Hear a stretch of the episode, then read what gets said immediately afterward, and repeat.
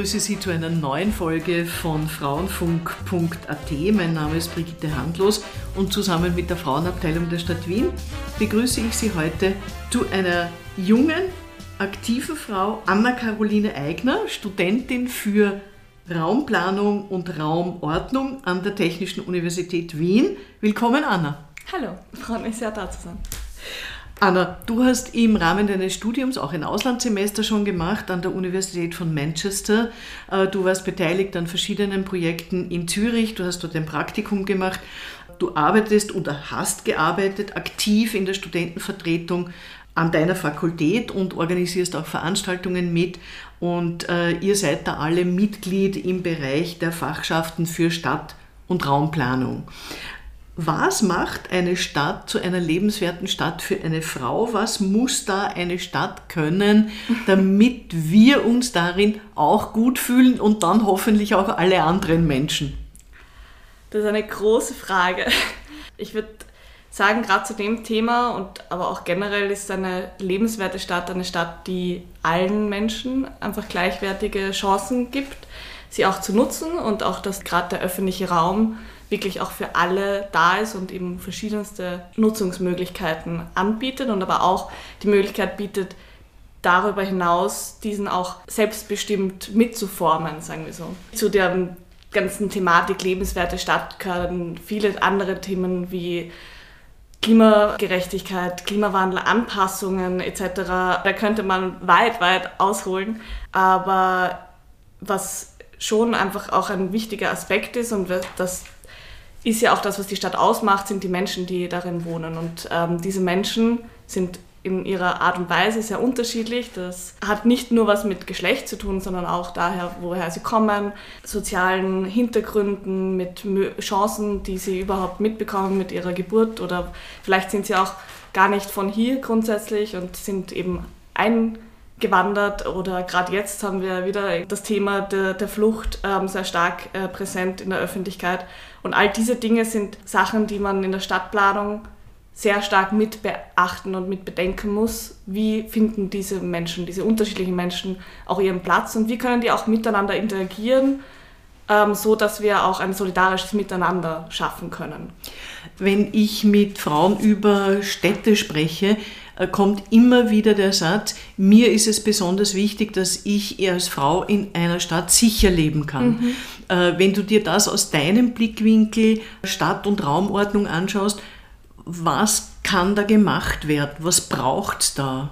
Also generell ist das Thema Sicherheit ähm, sicher eines, was einem sehr schnell als erstes auch in den Sinn kommt, wenn man darüber spricht, wie äh, eine Stadt gendergerecht werden kann. Da geht es viel auch um Beleuchtung, um Räume, die sehr lange als Angsträume auch bezeichnet worden sind, wobei ich ähm, auch den Begriff Gewalträume eigentlich viel besser finde, weil nicht das Opfer unter Anführungszeichen im Vordergrund steht bei dem Begriff, sondern eigentlich das, was dort potenziell passieren könnte und was aber nicht passieren soll.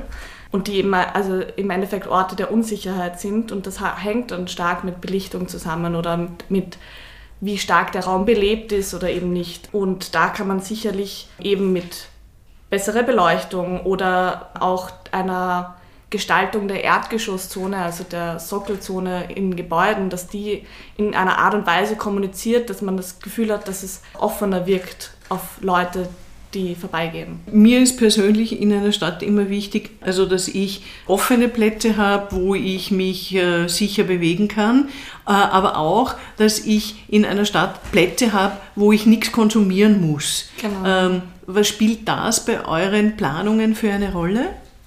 in meiner idealistischen Sichtweise, wie Planung funktionieren sollte, ist das eine, spielt das eine sehr große Rolle, dass man konsumfreie Orte schafft. Und das ist auch etwas, was wir im Studium auch viel mitbekommen und ähm, auch in Planungen stark forcieren, würde ich sagen. Ähm, vor allem, wenn es eben um die Gestaltung des öffentlichen Raums geht. Leider ist die Realität oft eine andere und die Welt und auch die Stadtplanung ist oftmals wenn man auch über Wien hinausdenkt, geprägt von Interessen von verschiedenen Bauträgerinnen, sagen wir so, einfach vom Kapitalismus. Und dadurch ähm, sind, ist es vielerlei gar nicht so einfach, diese konsumfreien Räume auch tatsächlich zu bewahren und auch zu schaffen. Du hast auch ein wichtiges Stichwort äh, genannt, nämlich Klima. Bei mir war die Sprecherin vor kurzem des Klimavolksbegehrens und sie sagt, Klimaschutz ist sehr weiblich. Die Raumordnung und Stadtplanung ist nicht sehr weiblich, oder? Es ist auf jeden Fall immer noch so, dass wie auch in anderen Bereichen vielfach Männer im Vordergrund stehen und sozusagen auch die höheren Positionen haben. Ich arbeite auch im Planungsbüro, circa 20 Stunden neben dem Studium. Und da ist es auch so, dass wir zwei Chefs haben und aber sehr viele Frauen im Büro selbst. Aber im Studium ist es eigentlich wirklich sehr ausgeglichen. Also es ist von den ganzen Studien, die man auf der Technischen Universität studieren kann, gemeinsam mit der Architektur muss man sagen, recht ausgeglichen also fast 50-50. Jetzt ist es ein genau. technisches Studium. Wie technisch ist es wirklich? Es ist vermutlich das wenigst technische Studium, was man auf der Technischen Universität Wien studieren kann. Aber es ist natürlich einfach nah verwandt mit der Architektur, beziehungsweise gerade die interdisziplinäre Zusammenarbeit mit der Architektur wäre super fruchtbar, wenn das auch in der Praxis mehr funktionieren würde. Ich frage dich das natürlich deshalb, weil es immer heißt, äh, die jungen Frauen, die Mädchen sollten mehr für äh, Technik mhm. interessiert werden. Was braucht es, damit sich die jungen Frauen für Technik begeistern können?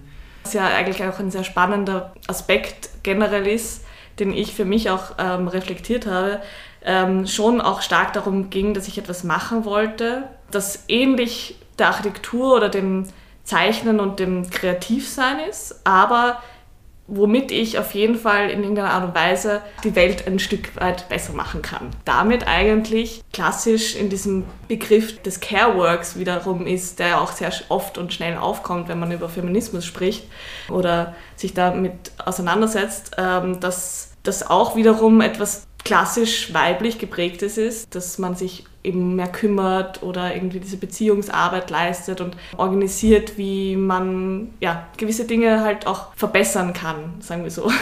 Aber ich finde schon wichtig, dass gerade in deinem Bereich, wo du studierst und wo du hoffentlich auch mal tätig sein wirst, dass es hier ein ausgeglichenes Verhältnis gibt, weil ja die Hälfte der Bevölkerung ist weiblich und äh, eventuell haben wir andere Bedürfnisse im öffentlichen Raum als Männer. Auf jeden Fall, und das ist auch so eine starke These, die ähm, immer wieder auch aufgestellt wird, dass die Stadt von Männern für Männer geplant wurde und auch immer noch wird, in vielerlei Hinsicht. In Wien muss man sagen, schon auch ähm, sich in den letzten Jahrzehnten, muss man eigentlich sagen, stark verbessert hat. Es gibt zum Beispiel auch ein Handbuch für Genderplanung in Wien, nachdem alle Planungen eigentlich auch gemacht werden sollen. Dass es halt doch die Stadt einfach auch ein Abbild der Gesellschaft ist und dadurch auch die baulichen Strukturen, die es wiedergeben. Dadurch, dass die Stadt ja vor hunderten von Jahren gebaut wurde, sich das natürlich widerspiegelt, dass sehr, sehr lange Stadt vor allem durch Männer und deren Alltagserfahrungen geplant worden ist. Und dann gab es ja auch sehr stark diese Philosophie der Funktionstrennung in der Stadtplanung, wo Wohnen, Arbeiten, Freizeit sehr stark getrennt worden ist, was aber gerade in, dem, in diesem klassischen Rollenbild der Frau auch ja nicht zusammenpasst mit, weil der Arbeitsort ja gleichzeitig auch der Wohnort ist und deswegen der auch andere Qualitäten haben muss als nur die reine Wohnnutzung. Da sind wir eh Gott sei Dank schon viel weiter, vor allem in Wien. Dass zum Beispiel Beteiligung ähm, wichtig ist, dass die, der öffentliche Verkehr, die Anpassung der Fahrpläne, dass kurze Wege geschaffen werden müssen, dass die Stadt fußgängerinnenfreundlich sein muss. Und das betrifft zwar vor allem natürlich Frauen, aber es ist genauso wichtig, dass man daran denkt, dass natürlich auch ähm, eben vielleicht ein Mann andere Arbeitszeiten haben kann, Teilzeit arbeiten kann und sich auch der entscheiden kann, eben stärker auf das Kind aufzupassen und auch der bräuchte dann die abgeflachten Bordsteine, um den Kinderwagen schieben zu können. Also es geht wiederum um alle. Und wir haben in der Corona-Zeit jetzt natürlich eine Veränderung des Arbeitsrhythmus, der Arbeitsweise mit dem Homeoffice erleben wir gerade. Also da wird sich vielleicht noch was tun. Wie schätzt du das ein? Das ist spannend, weil ich habe gerade in der Corona-Zeit haben wir eine Kampagne gestartet, die heißt Platz für Wien und da setzen wir uns eben sehr stark für gerechte Flächenverteilung in der Stadt ein. Da geht es darum, mehr Radwege zu schaffen, mehr Platz zum zu Fuß gehen und mehr Platz für Bäume, also für Grünraum. Also wir haben ultra viele Unterschriften gesammelt, weil wir so eine Petition gestartet hatten und aber auch viele Gespräche mit äh, den Bezirksvorstehern und Vorsteherinnen äh, geführt und aber auch mit den Stadträten und Stadträtinnen. Es war dann die Wahl, es war, die ist dann ausgegangen, wie sie ausgegangen ist. Und wir da jetzt teilweise sehr gegen die Wand reden. Es ist sehr eingefahren in Wien, würde ich sagen, auch wenn sich da was tut und wenn da das Bewusstsein teilweise auf jeden Fall da ist, ist gerade was die politische Entscheidung und die politische Handhabe betrifft, ist es oft sehr frustrierend, muss ich sagen. Und das ist das, was für mich auch schwierig ist, sage ich mal, dass man den Idealismus hat und auf sehr viel Verständnis stößt und auf sehr viel Ideen und kreatives Potenzial, aber im Endeffekt äh, der Großteil der Dinge, die die Stadtplanung auch betreffen, politische Entscheidungen bedarf. Fühlst du dich da als junge Frau genügend gehört? Wie erlebst du das gerade in solchen Gesprächen, die du da jetzt gerade geschildert hast? Ich glaube, was es ausmacht, ist gar nicht so, wie ich mich gehört fühle, sondern ich lebe mein Leben sehr stark danach, auch in Gemeinschaft Dinge zu tun und als Gemeinschaft stark zu sein. Und da geht es mir gar nicht viel darum, jetzt, dass ich selbst als Person gehört werde, sondern dass sozusagen die Gruppe an Menschen diese Macht auch hat, weil sie eben viele sind und dadurch gehört werden. Und ich glaube, da steht sehr viel Potenzial dahinter. Es ist aber oft schwierig, viele zu mobilisieren. Trotz Social Media?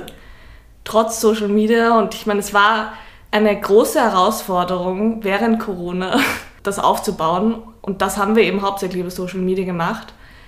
Das ist aber auch ultra viel Arbeit. Also da ist so viel Zeit reingeflossen und ähm, wir haben alle danach dann auch mal eine Pause gebraucht und das haben wir alles ehrenamtlich auch gemacht. Und ich habe gemerkt, wie ich da auch sehr ausgebrannt bin und habe mich dann auch eine Zeit lang jetzt zurückgezogen mehr, weil es einfach viel Energie raubt. Würdest du dich als Feministin bezeichnen, beziehungsweise was impliziert das für dich? Was ist das für dich? Also ich würde mich auf jeden Fall als Feministin bezeichnen. Ich finde das spannend, wie sich das entwickelt hat bei mir, dass ich, glaube ich, lange als junges Mädchen das nicht so präsent bei mir war, obwohl es ja schon auch durch meine Eltern mir irgendwie auch vorgelebt wurde. Gerade deshalb vielleicht war es für mich auch selbstverständlich, dass sie nicht diese klassischen Rollenbilder auch ausgefüllt haben, wie das in der traditionellen Familie vielleicht der Fall ist. Und ich deshalb nicht so stark konfrontiert war mit den negativen Aspekten und dann durch die Schule und die Universität vor allem dann auch dazu gekommen bin, mich einfach grundsätzlich mehr auch mit der Thematik Feminismus auseinanderzusetzen und für mich auch gesagt habe, ja, auf jeden Fall bin ich eine Feministin. Das war aber für mich lang schwer abzugrenzen, was heißt das jetzt? Muss ich jetzt voll aktiv sein und mich ähm, alle Bücher gelesen haben, die ganzen klassischen Klischees, die dann irgendwie so mit einer Feministin verbunden sind. Und ich finde aber sehr wichtig zu sagen, dass es nur weil man gewisse geschriebene Regeln des Feminismus bricht oder nicht ganz genau dem entspricht, dass das nicht heißt, dass man keine Feministin sein kann, sondern grundsätzlich sich solidarisch gegenüber anderen Frauen zu zeigen oder dass man eben sich aktiv für eine Chancengleichheit verschiedener Menschen einsetzt, was ich auf jeden Fall tue. Für mich war es irgendwie auch immer wichtig und das ist, glaube ich, auch etwas, was mir eben meine Eltern stark mitgegeben haben, dass ich auch die Dinge tun kann, die ich tun möchte und dass mir auch da das Selbstbewusstsein gegeben wird, dass ich das tun darf aus meinem Bedürfnis heraus. Und da bin ich sehr dankbar dafür, dass ich überhaupt dieses Privileg habe, dass ich das machen kann und dass ich ähm, das mitbekommen habe und deswegen auch ja, zum Beispiel nach Manchester einfach gegangen bin oder ein Jahr ins Ausland gegangen bin nach der Schule, bevor ich studiert habe oder dann nochmal nach Hamburg zum Praktikum und nach Zürich zum Beispiel. Solche Dinge und aber auch im Kleinen gelernt habe, selbstbestimmt durchs Leben zu gehen manchmal ist das einfacher, manchmal ist das weniger einfach, aber es ist mir grundsätzlich einfach ein sehr wichtiges Anliegen. Was ist dir als junge Frau in deinem Leben am wichtigsten? Als junge Frau ist es mir wichtig, dass ich die gleichen Möglichkeiten habe wie auch alle anderen, dass es mir im Leben wichtig ist, meine Ressourcen so zu nutzen und zu verwenden, dass ich was Gutes tun kann, soweit es mir möglich ist. Und aber selbst auch ein schönes Leben führen kann, ohne dass ich mich unterdrückt fühle oder eingeschränkt ähm, in, auf eine unangenehme Art und Weise. Und wer da was befördert oder beflügelt das, was du da gerade beschreibst und wer da was behindert das?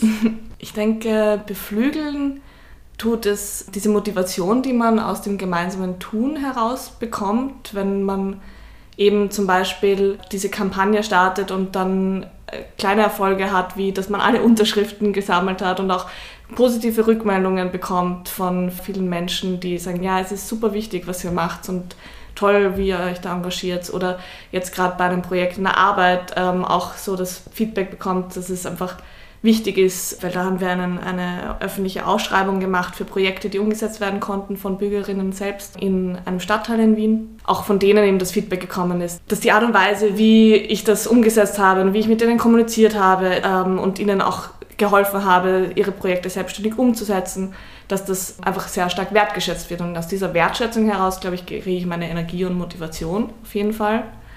Und was es behindert, sind zum Beispiel Dinge wie dieser Frust von politischen Entscheidungen, die nicht getroffen werden oder ungleiche Machtverhältnisse, die einen in Ohnmacht verfallen lassen und man immer wieder dann gebremst wird dadurch und sozusagen die, sich die Motivation dann immer wiederholen muss. Und ich hoffe, ich verliere sie nicht in meinem Leben, wieder weiterzumachen. Also weiterzumachen und trotzdem weiter auch dazu, zu, dafür zu kämpfen, dass eine Chancengleichheit irgendwann Realität wird. Gibt es was, wovor du dich fürchtest? Ich habe heute erst sogar mit meinem Vater darüber gesprochen, dass eben gerade das, was den Klimawandel betrifft, schon etwas ist, was einem sehr viel Angst auch macht, wie schlimm das denn und wie schnell das auch eigentlich auf einen zukommen kann und man da gar nicht mehr, obwohl man was tut, handlungsfähig ist und man weiß gar nicht, wo man anfangen soll oft. Und ich denke schon, dass das mitspielt und mich auch immer wieder psychisch auch belastet, dass wir so viele verschiedene, multiple Probleme auf der Welt haben, die scheinbar nicht lösbar sind.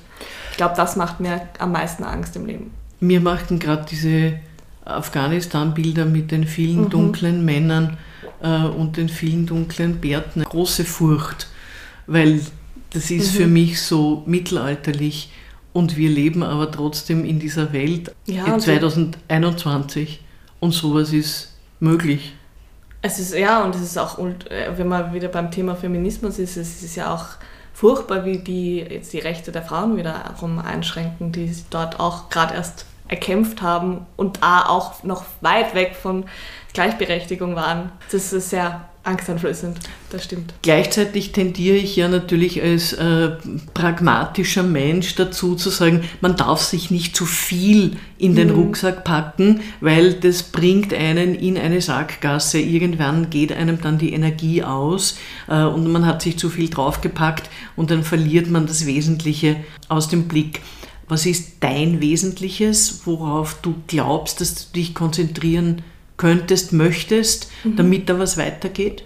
Ich glaube, das Wesentliche ist für mich, und das habe ich vor allem durch den Fokus bei mir im Studium und auch in meinem Engagement merkt, dass ich sehr stark in die Richtung der Beteiligung und Partizipation von Bürger und Bürgerinnen gehe. Und deswegen ist, glaube ich, für mich das Wesentliche, mich auch auf jene Personen zu fokussieren und diese zu stärken, die entweder den Willen haben, konstruktiv sich mit dir und mit, deinen, mit den unterschiedlichen Meinungen auseinanderzusetzen und nicht sozusagen auf ihrer Meinung beharren und da meine Energie auch reinzustecken in eine spannende, konstruktive Diskussion. Und andererseits auf Leute, die eben zwar sich engagieren möchten und auch was tun wollen, aber noch nicht vielleicht das notwendige Handwerk dazu haben, denen zu helfen, dieses auch zu geben und sozusagen sich mit diesen Menschen auch stärker zu beschäftigen und diesen wiederum Energie ähm, und Aufmerksamkeit zu schenken. Und aber für mich habe ich schon stark gemerkt, dass mich, wenn ich mich, das habe ich schon lange gemacht, dann auch mich mit Leuten auseinandergesetzt, die mir dachte, das kann ja nicht sein, dass die jetzt so oder der so denkt und das einfach super geärgert habe über diese Menschen und da geht es jetzt nicht nur um Themen wie den Feminismus oder Stadtplanung, sondern auch grundsätzlich. Und ja, ich für mich einfach, glaube ich, sehr stark entschieden habe, dass ich mich mit solchen Leuten weitestgehend nicht so stark beschäftigen und befassen möchte, weil es auch mir die Energie und ähm, die Motivation dann wieder raubt und ich diesen dann, die dann nicht den anderen äh, mitgeben kann, die es mehr brauchen. Du bist 26 Jahre alt äh, und gut ausgebildet und hast schon ein bisschen etwas gesehen von der Welt. Jetzt habe ich schon oft den Eindruck, dass auf jungen Frauen schon recht viel Druck lastet. Wir müssen relativ vielen Anforderungen genügen. Wie denkst du, bist du hier gewappnet? Was für Erfahrungen ich in letzter Zeit auch gemacht habe. Ich bin jetzt irgendwie auch selbst gerade durch eine schwere Phase in meinem Leben gegangen und habe daraus wieder sehr viel Energie gewinnen können, ähm, weil ich auch viel Arbeit an mir selbst und Reflexionsarbeit ähm, geleistet habe.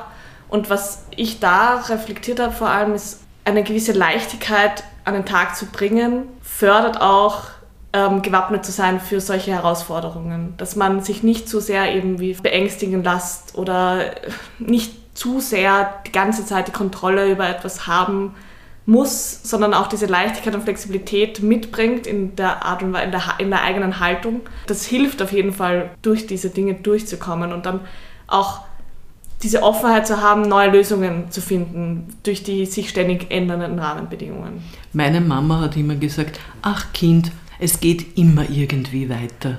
Ja, und ich habe das auch wirklich in den letzten Monaten, also jetzt in ganz banalen Situationen, aber gemerkt, ah, jetzt habe ich das immer noch nicht organisiert und das ist eigentlich, sonst hätte mich das super gestresst die ganze Zeit. Und äh, dann hat sich aber meistens immer irgendwas gut ergeben. Und ich habe natürlich was dazu getan, das ist nicht keine Frage, aber es hat sich irgendwie immer zum Guten dann gewendet. Und ja, ich wieder, bin wieder auf neue Dinge gestoßen, auf die ich gar nicht gestoßen wäre, hätte ich das jetzt zu sehr durchorganisiert im Vorhinein. In solchen Situationen, wenn du Unterstützung brauchst, äh, wohin wendest du dich? Oder an wen wendest du dich? Gute Freunde und Freundinnen, auch meine Eltern, die sind mir eine sehr große Stütze und auch also das schätze ich sehr, dass ich wirklich auch mit ihnen, das vielleicht für viele auch ein, was Absurdes ist, also immer wieder auch im Gespräch mit Freundinnen, merke ich das, dass man wirklich offen auch mit seinen Eltern über viele Dinge sprechen kann und gut diskutieren kann. Auf, wir haben zwar natürlich ähnliche Werteinstellungen, also nicht natürlich, aber wir haben sie, Gott sei Dank. Ähm, aber trotzdem gibt es da Diskussions- und Reibungspunkte und auch das ist immer wieder sehr wertvoll und ich komm auch, kann auch wirklich ähm, mit Problemen und, und zu, für Rat zu ihnen kommen. Aber wichtig sind auch einfach diese Gespräche mit ja, Freunden und Freundinnen. Was für Erwartungen hast du von einer Beziehung?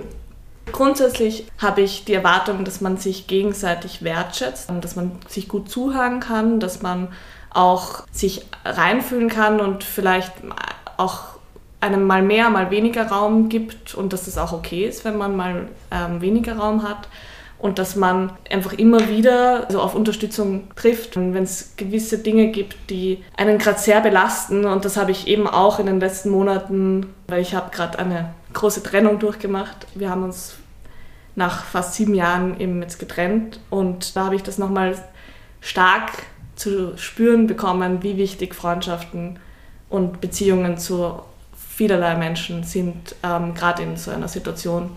Und ähm, das auch sehr intensiviert und will das auch nicht wieder aufgeben. Das ist einfach grundsätzlich wichtig für mich, dass man Beziehungen sehr stark pflegt. Und das müssen nicht viele sein, sondern dass man wirklich sich mit den Personen auch auseinandersetzt, dass man den Menschen zuhört, wie gesagt, und dass man aber sich auch äh, denen Empathie gegenüberbringt. Und ja. Was wünschst du dir als junge Frau am meisten? Auch für die anderen jungen Frauen? Ja, dass wir alle ähm, das tun können, was wir auch wirklich tun wollen.